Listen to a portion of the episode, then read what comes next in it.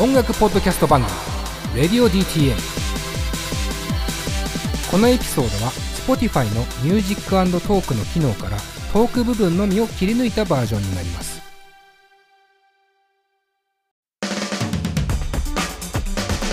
音楽と喋ろう。レディオ DTM はい、どうも、レディオ DTM 佐藤直です。いつも通りメンバー紹介からいきましょう。まずはディレクターの金子さん。金子です。お願いします。お願いします。そしてスタッフのマンチュー。まんちゅうです。よろしくお願いします。はい。大丈夫ですか？体力持ってますか？だいぶ疲れた顔になってきましたけども、お二人とも。えー、当然ながら僕もだいぶ来てます。バランスボールに乗ってることを後悔してます、今。ね、先週、先々週に引き続き、えー、すでにもう7曲、寸評しておりますが、今週も同じ企画です。新曲持ってこい、次戦スペシャル2022夏ということで、月1でやる企画じゃねえかもその収録を。7曲で割とヘトヘトですけども、気合い入れ直して、ラスト3曲駆け抜けていきましょう。えー、まんちゅう、早速いくよ。はい。紹介文お願いします。えー、えとが虎の年に、つまり12年に1枚だけアルバムを出す、世界一ゆるいポップユニットのブルーマンデー FM です。はい。その名の通り、月曜が来るのを誰よりも嫌がっている人、イコール OL やサラリーマンの精神的な憂鬱、ブルーをブルースではなく、ポップ音楽でコーティングし発信するというコンセプトのグループです。12年前のアルバムでは OL 回、ん？OL 回電波発信中、うん OL 回電波発信中だ。と銘打って、アップテンポの元気な楽曲をリリースしていましたが、今回は12年経って、えー、なん、これ、しおれて、ね、これね。しおれてきました。しおれてかな？しおれてきまして、うん、いきなり、お疲れ様のバラードという、ゆるい癒し系の曲をアルバムに先駆けてリリースしました。うん、コロナやそれ以外でもいろんなことが起こり、世の人々の疲れがピークに達している今、少しでも多くの皆さんの耳や心に届くよう、この歌をゆっくりと響かせてください。よろしくお願いします。はい。今の俺らにぴったりだ。そうなんですよ。本当に同じこと言おうとしました。今の僕たちにぴったりの楽曲ですね。えー、それでは聴いてもらいましょうか。ブルーマンデー FM でお疲れ様のバラード。ハロー、プレイリストメディア。レディオ DTM。はい、というわけで、ブルーマンデー FM でお疲れ様のバラードをお送りしました。マジでぴったりだったじゃねえかよ。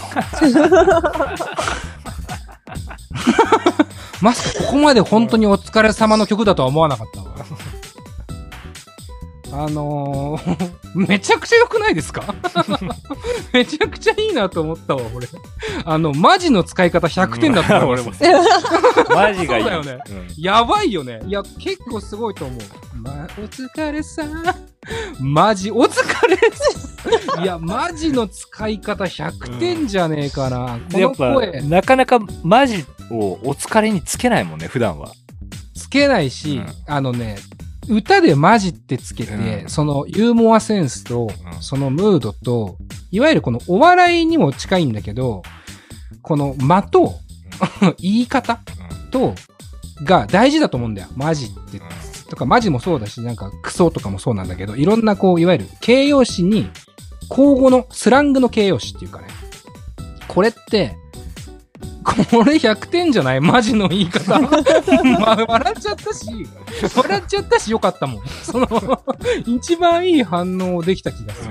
うん、いや、すごく良かった。で、歌詞ね、やっぱ歌詞強烈なんですけど、こんなにわかりやすい歌詞ある？その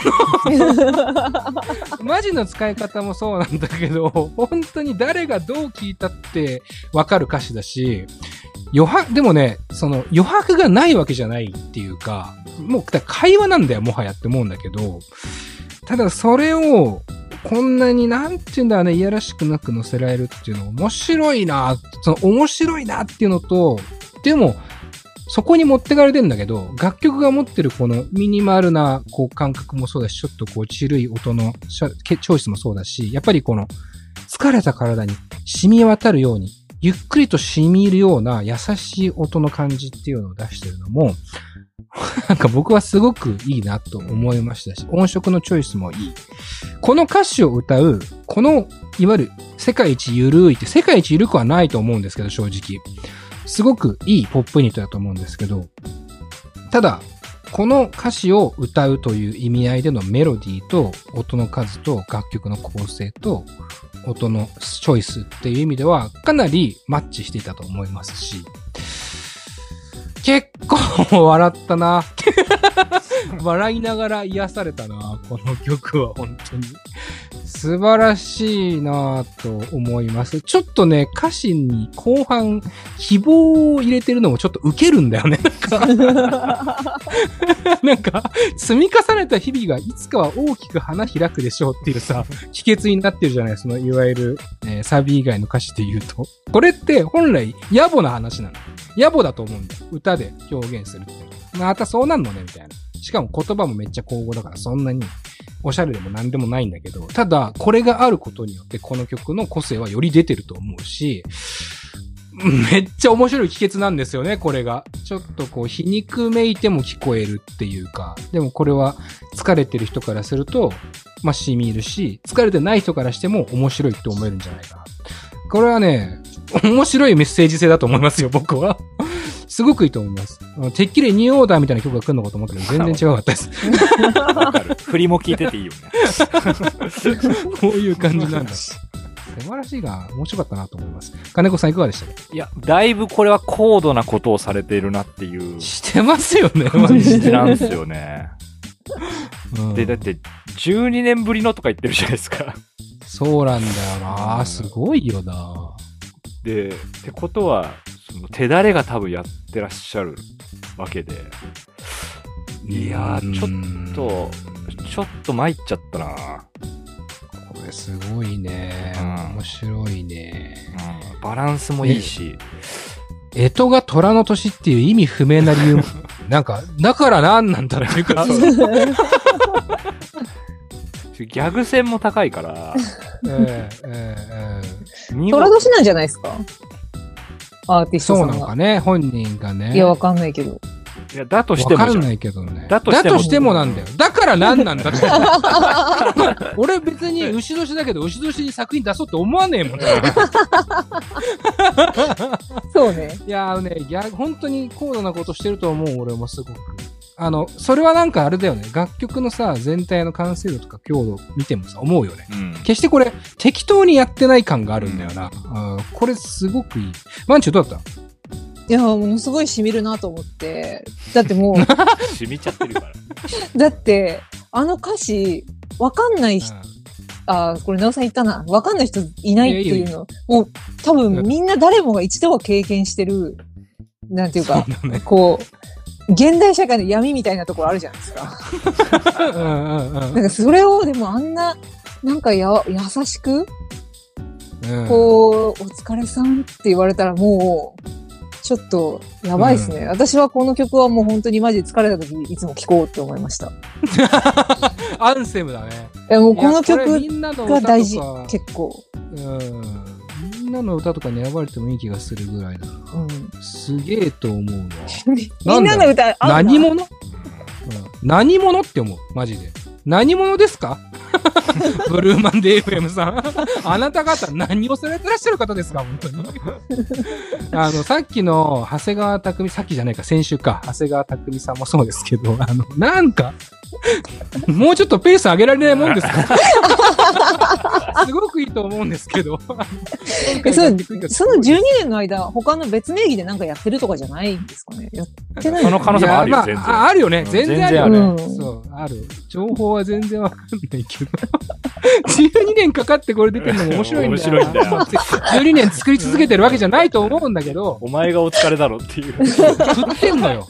なんか、その、振ってる、完全に。そうそう。十地にはまってんだよ、俺ら。いや、はまってるわ。ああ、これ素晴らしい。面白いね。面白い、素晴らしい。いや、いい出会いがあるもんだわ。ブルーマンデー FM。ありがとうございました。じゃあ、マンチュ、次行こう。はい、続いては、カビロックさんです。はい。いつも楽しく拝聴させてもらっております。私は元はローファイロック少年でした。20年ほど音楽活動を諦めて年月を過ごしていましたが、コロナ等で死を身近に感じたことから創作意欲が再燃し、マイペースな活動を再開しました。おじさんになった今、目に見えた社会問題やそれに対する姿勢を表現すべく創作をしています。ご視聴お願いいたします。はい。ありがとうございます。なんかわかんないけど、振れ幅が怖いです。そうね。うんもうこれは俺のせいではないと思う。うんブルーマンデー FM のせいなんだけど、どんな気持ちで聞いたらいいかがわ わかんなくなってきてる。けどまあまあまあ、一回ね、気を取り直して、しっかり集中して聞きましょう。はい。では、カビロックでカカ。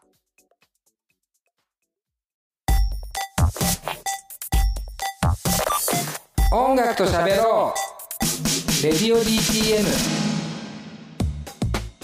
はい、というわけで、カビロックでカカお送りしました。はい。あのー、そうですね。私は元はローファイロック少年でしたが、20年ほど音楽活動を諦めて、ね。つまりこれ20年ぶりに音楽活動を、まあこれを、ね、新規一点というか、もう一度、締め直してやっているということだと思うんですけども、えーっとですね、僕はその20年ぶりに音楽活動を始めたということに関しては手放しで絶賛したいなと思います。あの、素晴らしいよね。だって、一曲を20年ぶりに作るなんて、そんなに労力のかかる大変なことはないですよ。うん。その中でこの楽曲をまとめ上げたというですね、その情熱。なんならこう、20年後の初期衝動のような楽曲だなと僕は思いました。その、こう、衝動的な気持ちと、なんかこう、熱い、何かその時作った時にあったであろう、ローファイロック少年の心というのはね、非常によく感じられて、僕は、あの、ある意味ですごくエモい楽曲だなと思いながら聴いておりました。で、世代がどこなのかわからないですけども、ボーカルスタイルなんかをちょっと聞くと、ミッシェルガン・エレファントとか好きだったのかなとか思ったりとか、えー、まああとは、ローファイロックではないですから、ミッシェルに。まあ、どっちなのかわかんないですけど。なんか、リズムはちょっと憂鬱して、ちょっとニューウェーブなというかね、ポストパンクな感じのあれもありつつ、うん、なんか、不思議な、えー、質感なのは、おそらく衝動的な部分が一つこの楽曲を作るために突き動かしたからなんじゃないかなと思います。そういう意味では、えー、まあ、はっきり言って、その良くも悪くもまとまってないと思いますね。あーこの楽曲自体は。ただ、これね、良くも悪くもっていうのは本当で、僕の好みな部分も正直あります。で、いい部分も結構あるんです。こんな楽曲はね、僕はあんまり聞いたことがないです。なんでしょうか？不思議ですよね。謎に、あの、ストリングスの音、パッパッパってこう、あの、スタッカートで入っているし、あの、最後にちょっとメジャーコードに転調して、なんか、あの、メロディアスに聴かせる部分があるじゃないですか。あそこ、なんかよくわかんないけど、不穏なコード感が後ろに入ってるじゃないですか。なんで、バコンってメジャーに行かないのみたいな。なんか、ちょっと変な音が入ってんですよ。この感じも、狙いなのか、それとも、ただ、そうなってしまってるだけなのかは、読めないんですよ。読めないんだけども、この不思議な空気感っていうのは、逆に言うと、いきなり音楽を始めて、3年かけて作曲を学んで作ろうとしてもなかなか出せない部分なのかなと思います。この20年という月日が一つ、この楽曲の特異性というか、には、えー、なってるのかなっていう気がしました。あと気になったのは、なんか一瞬後ろでジャグラーかなんか当たりました。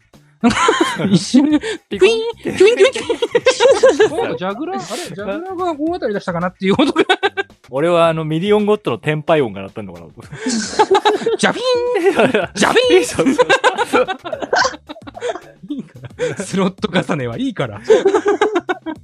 もうちょいもうちょいって思って。あれ、あれで、あれですられちゃうんだよな。あの音のせいでミリオンゴットって 1000円入れちゃうんだよな。うるせえよ なんか、あの、揶揄して申し訳ないんですけど。ただ、僕は本当に心からカビロックさん、あの、本当にね、が、頑張ってというか、あの、その衝動を大事に、あの、言ってることはすごく本当によくわかるね。コロナ禍で死を身近に感じたことからっていうのもすごくよくわかるし、マイペースに活動をぜひ再開していってほしいなとは思いました。はい。金子さんいかがでしたか？いや、僕はね、すごい良かったです、これ。うん。何がいいって、まず、カビロックっていうアーティスト名で、あの、どんなかなって思うじゃん。うん。カビロックだよ、だって。うん。で、どんななのかなと思って聞き出したら、もうカビロックでしかなかったっていうところが、マジ100点だと思う、そこ。この人もこの人で高度なことをしてる可能性はあるよね。うんなんていうかね。で、しかも、あの、ちょっと、なんつうの、まあ、俺らのさっきの流れもあったから、うんちょっとモードがさ、ギャグ戦みたいな意味合いが、ちょ俺らのモードの中でできちゃってたから、なんつうの、うんその、ちょっとコミカルなロックうん。に、勝手にそのモードになっちゃってたから、どうしようかなと思ったら、割と最後、こう、結構ドラマチックに展開してって、うん。ちゃんとグッとくるっていうか、うん。うん。なんかカビロックの中の、カビのロックの中でも、でも大事なことっていうか、を伝えようとしてくれるみたいな構成になってて、うん。ちょっとグッときちゃったな。めちゃくちゃ良かったっすね。うんああ、そうですか。いや、何より。僕、あの、金子さんがカビロックって言って、ちょっと笑っちゃったのが、なんか、ジャケットがちょっとカビみたいなんだよ。そこも、そこも面白くて、だから、カビがコンセプトになってんだよね、全体的にちょっとだけっていう。え、でもなんかそこもさ、なんつうの、俺こういうのめちゃくちゃ大事だと思うんですよ。えーそう、つけた以上はとか、その、うん伝えるためにキャラクターも、もう、サウンドだけじゃなくて、やっぱこういうの大事なのってさ。うん。で、それをちゃんと伝え切ろうとしてるところもめちゃくちゃリスペクトします、僕は。う。うんん。いいすごいいいことだと思いますすごいいいよね。うん。マンチいかがでしたか？私もこれ最高だなと思って、まずアートワークがすごい好きだったのと、なんか可愛い。ほぼ、ほぼあの、ポポケモンの あ、ゲンガーの前だよ。あの、なんだろうねペイントのアプリで、スプレーっていうツールを使って、シューってやった上に、おそらくペンツールで描いたんだろうなっていう感じなんですよ。ジャケットが。いや、それがすごいたまんな、たまんねえなと思って、でも、たまんねえな、確かにな。うんたまんねえなと思うなんか、めちゃくちゃライブ行きたいですね、この人たちの。この人たちっていうか、この人の。だからライブで聞きたいなって思って。だから音楽活動うんをなんかややりますって、再開しましたって言ってるので、ぜひライブをやってもらえたらなって思います。うん。ライブ、なんかわかんないですけど、全然その、なんていうのかな、揶揄してるわけじゃないんですけど、俺ライブはちょっと怖くていけないかもしれない。あ、マジ？な何を思うかわかんない。わかん、でもね、ライブ行きたい気持ちはある。ちょ、ちょっと俺が怖いもの見たさなとこはちょっとあっちゃうな。ライブで見たいな。この曲ライブで聴きたいなって思いました。どうなるんだろうね、確かにライブでやったらね、それは気になるよね。いや、でもなんかちょっと良さそうな気がするな。アングラな感じでさ。確かにね。うんそう。だからほんとちっちゃいライブハウスの、なんかこう、うん密集したところで、なんかみんなが T シャツ脱いで裸になっちゃうようなところでわーってやるライブ？みたいなのが合うなと思って。確かにちょっとなんかあの、サイコビリーっていうかね、あの、その感じもあってもいいかもね。うんうんもしかしたらそうなのかもしれないし、ちょっと面白いね。あーまあまあ。いやー、なんかもう、ど、どんな落差で僕、この企画マジで怖いんですけど。えー面白いね。カビロックさん、本当にありがとうございます。うん。で最後だね。はい。ラスト一曲いこはい。えー、1998年3月3日生まれってことかな。虎吉。え生まれオーストラリア、育ち北海道、現在、現住所神奈川。も2017 年、当時お付き合いしていた女性に、私以外の趣味を探してと言われ、ちょうどその時期に聴いていたラップを始める。最高だな。2020年に上京、友達、友人たちとライブに乗り込んだり、スプラトゥーンをしたり、マジック・ザ・ギャザリング等をして活動中。うん 声が人並み以上に大きいため、新居に引っ越した2ヶ月目で騒音苦情が来たことでおなじみ。う知らねえよ。オーストラリア出身であるが、2歳の頃までしかいなかったため、現地の記憶はない。苦手科目は英語。なるほど。何ですか？なんかこれ、振る、振る条件があるんですか？振りでもなんか振りをするみあたいな。れですよね、スプラトゥーンとかマジック・ザ・ギャザリングを活動中っていう表現するあたりが私すごいいいと思いましたけどね。確かに。ボケてるんでしょうか。まあ、楽曲を聴いて判断しましょうか。えー、アーティスト名、トラ吉ですね。えー、楽曲が、コンカフェ行きたい、フィーチャリング、Q ちゃん。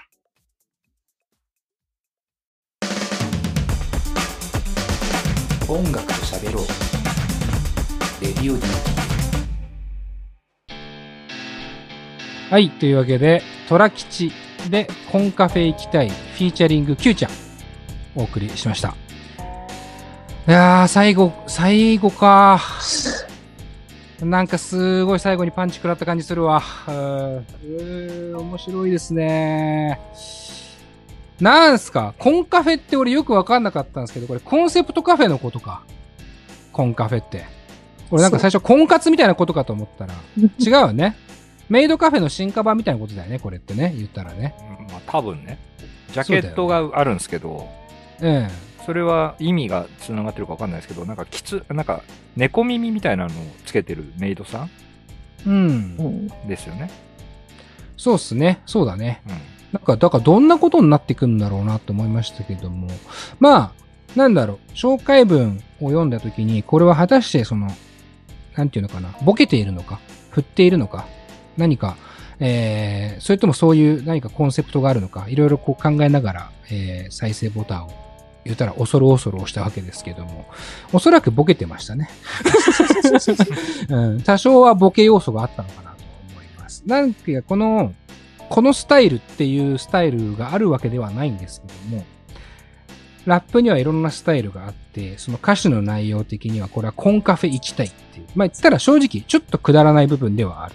けども、うん、なんかそれをこう、どうにかこうにかストーリー性も持って面白い言葉で表現していく。これ異常にうまいのが Web の草野郎ってラッパーだと思っているんですけど、まあある種ちょっとシンパシーを感じる部分もあったかなと思います。で、その点で言うと、この言葉のチョイスっていうのもすごく面白いのかなっていう気はします。あの、フックの部分で、コンカフェ行きたいのフックの部分もあるんだけど、その前に、あの、初めてなのにお帰りなさいとか、ただの飲み物がやけに高いけど、あそこで安く見える毎分、お届けしてくれ、萌え萌えキュン。うんこの辺の、なんか、フローっていうか、韻の踏み方とかは、結構面白いなって思いながら聞いてました。すごくいいんじゃないかなっていう。うん。だからこの辺はね、なんて言うんだろう。歌詞を作る面白みみたいなのはきっと持ってる方なんだろうな。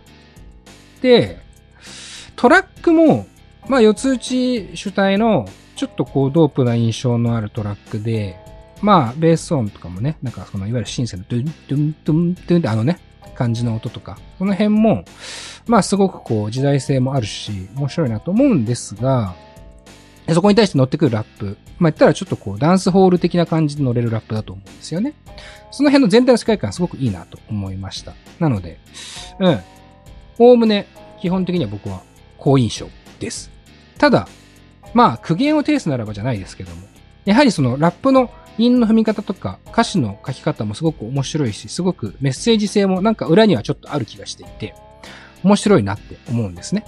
なんですけど、少しやっぱりラップとしての、なんていうのかな、えー、うまさというか、えースキルっていう部分で言うと、もう、1、2歩ぐらい上がっていくと、多分よりラップがぐっとくるんじゃないかなと思います。少しこう、なんていうのかな、口元が緩い感じがする部分がちょっとあったかなっていう気はしますね。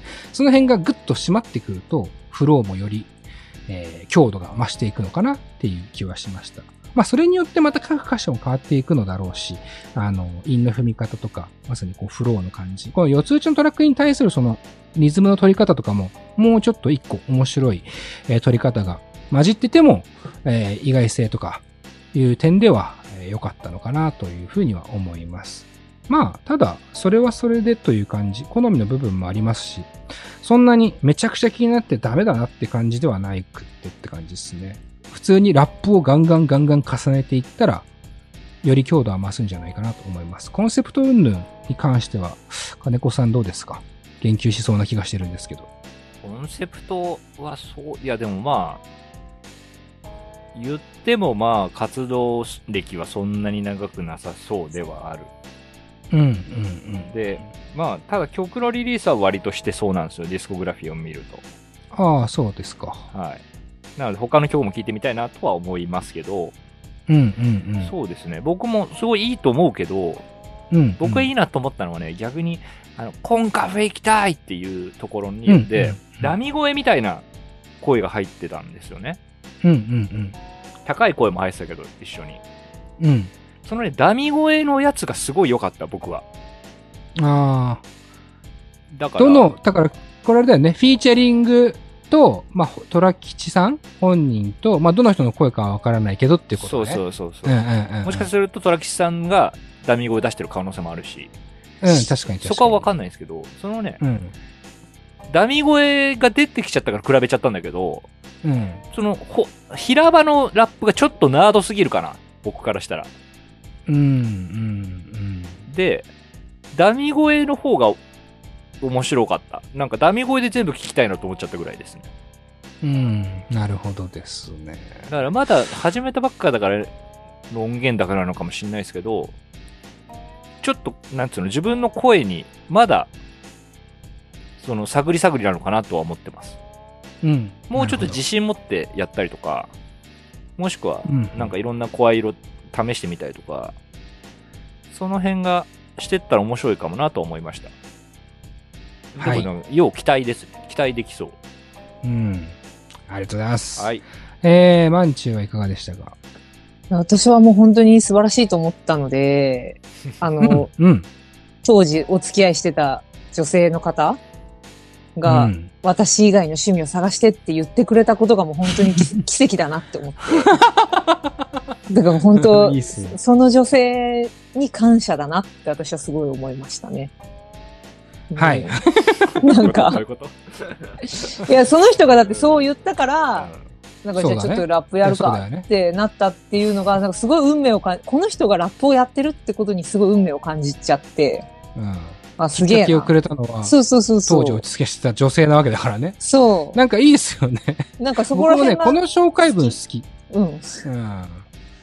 私以外の趣味を探してでちょっと踏んでるって思います。確かわかんないですけど、踏んでるのかはわかんないですけど。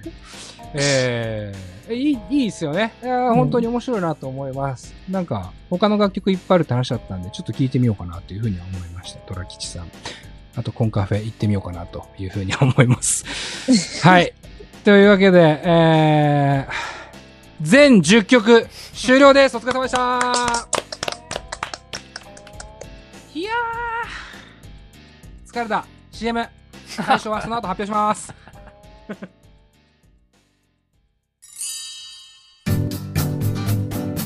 現在レディオ DTM では番組で流す CM スポットの枠を販売しております毎月3万件を超えるアクセス数がある音楽番組を使って効率的にイベントの告知や企業 PR などをしてみませんか？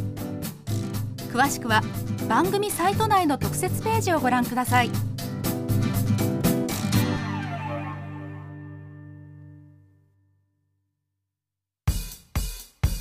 ハロー。ハロー。プレイリストメディア。音楽と喋ろう。レディオ DTM。はい。というわけで、新曲持ってこい、実践スペシャル2022夏全10曲、皆さんお疲れ様でした。お疲れ様でした。ありがとうございましたい。や疲れました。ー、疲れた。いやー、ほんとなんか俺らが疲れたなんて言ったらね、まあほんと失礼かもしれませんけども、めちゃくちゃ疲れました。あーヘトヘトです。えー収録始めてからどれぐらいですか？まあ2時間ぐらい撮ったのかな？あの、いや、3時間弱撮ってますね。3時間弱ですか。ずーっと聞き続けてコメントし続けて、ただ、すごくなんていうか幸せな気持ちではありましたね。うん。全10曲も応募していただいて、早速、対象をね、発表したいなと思います。今回ですね、まあ僕と金子とまんちゅうと3人で、まあ、協議しました。長いこと。どうしようかな。迷った。本当に迷った。で、結果的に、二組、ダブル受賞という形にさせてください。うん。初めてですけども。決めきれなかったというか、本当に素晴らしかった。特に素晴らしかった二組ですね。はい。では発表します。今回の新曲持ってこい、次戦スペシャル2022夏大賞一組目。えー、長谷川匠いやー、おめでとうございます。長谷川匠さん。おめでとうございます素晴らしかったです。そして、二組目。ブルーマンデー FM。おめでとうございます。ありがとうございます。勝手な対象ですけども、この二組を、え今回の対象にさせていただきたいなと思います。ちょっと僕から代表してコメントをすると、まず長谷川さんに関してですけども、僕はこの企画をやっていて、まあ、当たり前ですけど、聞いたことない楽曲を聴くことがほとんどなんですね。聞いたことないアーティストを聞いて、それを偉そうに自分でコメントするっていう、すごい企画ではあるんですけども、このなんか長谷川さんとの出会いは結構、うん、今までの歴代の中でも、マジ何してたのってちょっと思いました。えー、すごい驚きがあった。うん。この方は、果たして今後音楽をどう捉えていくのかも気になるし、今までどう捉えていたのかも気になるし、これは期待値も込めて、えーぜひお話ししてみたいなっていう、えー意味合いがありますね。もちろん楽曲の強度とかそういうのはもちろんなんですけども、その興味をそそられた、まあ、1位でしたね、長谷川さんは、と思っています。で、2組目、ブルーマンデー FM。この方々は長谷川さんみたいな、な、何してたのっていうわけではなくて、何してるのって感じです。普段何してるのって。何者ですかあなた。ちょっと、興味が出すぎちゃいましたよね。出過ぎちゃいました。ちょっとこう、ね。会いたい。これはね、一回話は聞きたいです。あなたは何をされてる方なんですか？と思いまして、まあ、その、ユーモアセンスも含めて、すべてですよね。こう何がそう、なんていうか、楽曲ないしは、全体的なパッケージと何がそう向かわせていってるのかっていう部分は、あった時に聞きたいかなと思っております。まあ、実際にこれ実現するかどうかは正直わからないですね。まあ、連絡はもちろんしますけども、決まるかどうかわかりませんけども、このお二組には、レディオ DB DTM から出演オファーをかけさせていただきたいなと思っておりますので、えー連絡があった際にはぜひ、えーご連絡いただけると嬉しいなと思います。そして、リスナーの皆さんもね、この二組、楽しみにしておいてほしいなと思います。はい。というわけでね、対象の発表でしたけども、ちょっと総括として、まあ、全アーティスト本当にね、あの、ご応募いただいてありがとうございます。めちゃくちゃ嬉しいです。1年間もやらずに、ある種放置してしまって、とても申し訳ないです。新曲っていう風に目打っておきながら、募集しておきながら1年間も放置してしまったところには少し、えー申し訳なさを感じてはいますが、まあその分1年間温まった10曲っていうのを、まあ今回ね、まとめて、え1回で、え3週分ですか、聴けることができて、すごくボリューム感もあって僕も久々に新曲持ってこいのお味噌を使って、え楽しく過ごさせていただきました。で、やっぱ途中でも言いましたけど、何度も応募してくれているアーティストの方々もいますよね。玉尾宮宮さんもそうだし、えーマーライオンももちろんだしね、えー他にもヘクトーもそうだし、オレモリもそうですよね。それまず何度も応募してくれるのはすごく嬉しいなと思いますし、その進化を感じたし、オレモリカエルなんかは特に、えー正直3組にしちゃうっていうぐらい迷った。うん、ぐらいすごいいいなと思ったし、えー今後ね、あの、レディオ DTM、まあ、ぶっちゃけ対象以外が出れないわけじゃないっていうところが、この企画のミソでもありますんで、えー、玉尾さんももちろんですけど、本当他のね、アーティスト全員そうです。全組。もちろん出演のタイミングは今後あるのかもしれないと本当に思っています。それぐらいすごいクオリティの高い面白い楽曲が集まった回だったんじゃないかなっていう気はしました。なので、えーまあ今後も、あのー応募ももちろん引き続きですし、えーまた集まったらやりますから、えーぜひね、レディオ GTM 新曲持ってこい、ちょっと気にして、えー見続けてもらえればなと思っております。はい。とにかく応募、本当にありがとうございました。楽しかったです。こんな感じで大丈夫ですか？何か言い残したことありますか金子さん、まん。大丈夫です。大丈夫です。大丈夫ですか？はい。というわけで、今回、見事大賞に輝いた長谷川匠さん、ブルーマンデー FM さん、ダブル受賞おめでとうございます。また、いずれ、新曲持ってこいでお会いしましょう。まあ、レディオ DTM は次回もまた続きますが、今回は以上になります。ありがとうございました。佐藤直でした。